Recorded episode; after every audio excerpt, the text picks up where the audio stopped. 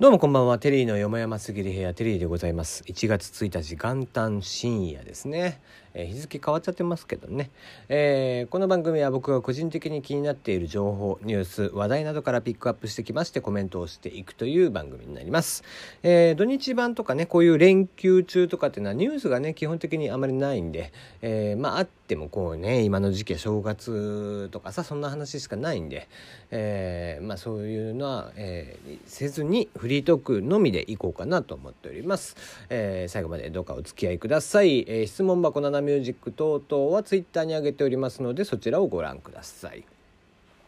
えー、改めましてというか明けましておめでとうございますというかね、えー、感じですけども、えー、1月1日皆さんはいかがお過ごしでしょうか、え、今日はね僕が帰ってきたのが、え、11時半ぐらいだったかな、うん。まあ、いつも東西線にね日本橋で乗り換えるんですけどもね。えー、いつもだったらごった返している、えー、東西線日本橋の駅。全然。もう全くというほど人がいなくて。うんさすがにこの時期はいないですね。東京も人が。うん。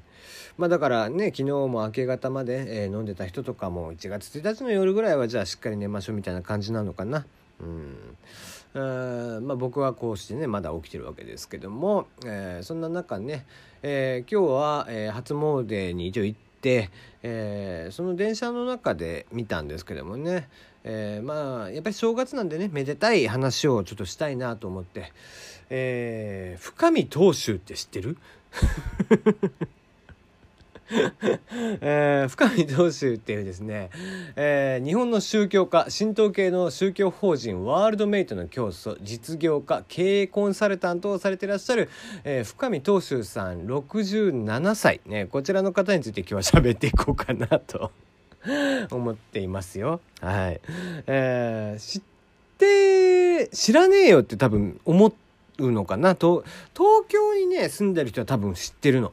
これは。でなえでも名前聞いたことないよっていう人も多分多いのかな分かりやすい例で言うとですね立花出版っていう出版社さんがあるの。でその出版社さんの出している本がですね毎回この深見当主が何だろうやれ卑弥呼とか、えー、いろんなねコスプレをしてあの写真を撮っていてもっと言えば、えー、美鈴学園という塾のえー、経営者もされていらっしゃってなんか邪馬台国風の、えー、衣装を着てコスプレをしている講師の方々が、えー、圧倒的英語力みたいなえー、キャッチフレーズでやっているっていうのを、えー、総まとめで、えー、経営してらっしゃりだとか、え、宗教を、え、教祖としてやってらっしゃるのがこの深見東秀さん67歳なのね。まあもうねいつか喋ろうと思ったんだよこの深見さんに関しては。もうなんかね興味が湧いちゃって。一回ねあまあ深見投手さんあの字はどんな字を書くかというと「深く見る」と書いて東に、えー、州はアメリカのがあの合衆国の州ね、えー、ニューヨーク州とかワシントン州とかの州。あの州で深見東州さんというのを通名として使用していらっしゃる方。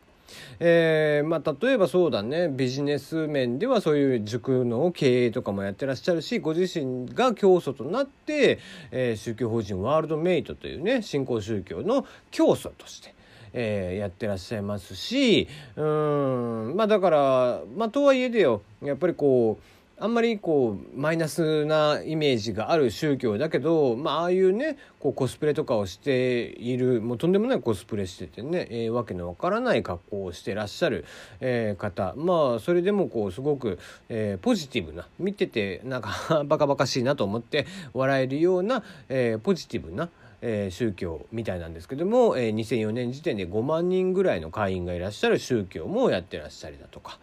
うん、結構ね面白い方なんですよ。これねウィキペディアをね是非見ていただきたい。確実に自分で書いてるだろうっていうぐらい長い。もうとにかく長いの。えー、まあ同志社大学の経済学部を出て、えー、武蔵野音大、えー、特集科、えー、声楽専攻修了ということですね、えー、学問の方もまあそこそこあって、えー、なんせ音楽とかも得意でみたいなねどこまで本とかが本当にわからない人です。えー、日本でもねこう支持報奨みたいなああいう勲章みたいなのもらってたりだとか、えー、ニュージーランドメリット勲章カンボジア王国コマンドール友好勲章、えー、カンボジア王国モニサラボンテポドン勲章、えー、とかとかないろんなね勲章も、えー、海外でももらっているみたいな、えー、人なのよ。もうね本当にねウィキペディアが長げげ 面白いよこの人は。何だろうね立花出版さん、まあ、いろんなね本は出してらっしゃるんですよ、うん、割と。あのー、ちゃんちゃんとしたね本を出してらっしゃるんだけど。いやラジオとかもしてんの？ラジオ日経第一でね毎週金曜日23時半から24時まで、うん、ラジオエッセイみたいなのもしてたりとかするんだけどね。うん。もうねウィキを見れば見るほどですねどれが本当なのかさっぱり分かりません。もうなんだろうなこうもうこう中国のねこう有名な大学なのかなよく分かんないけども、えー、大学で博士号を取っているだとかうんまあご自身はねそのシャーマンですみたいなことも言ってたりだとかね。えー、まあかと思えばあのグラインドゴルフって言ってえー、ブラインドゴルフだごめんごめん、えー、ブラインドゴルフといって目が見えない方々のねゴルフの、えー、なんか国際スポーツ振興協会っていうのをご自身で立ち上げてそのブラインドゴルフっていう目が見えない人たちのゴルフツアーを、えー、やってらっしゃりだとかね。うん、2012年にはオーストラリアのシドニーで屋外オペライベントで、えーまあ、大口スポンサーである深見さんのね名前を冠した、えー、ハンダオペラオンシドニーハーバーとかねそういうのが3週間行われてるとか さっぱりわかんないでしょ何してる人か。すごいんだよね、まあ、芸術面でもこう書道とかもねすごく、えー、才能があられてて、えー、絵とかもね得意だったり水墨画とかね得意だったりとかしてなって、え、ピアノとかもね得意だったりだとかで40歳で歌手デビューとかね、え、クラシックバレエとか狂劇とか、えー、1997年に46歳でね、え、武蔵野音大の声楽専攻を修了とかね、え、まあいろんな肩書きがあって。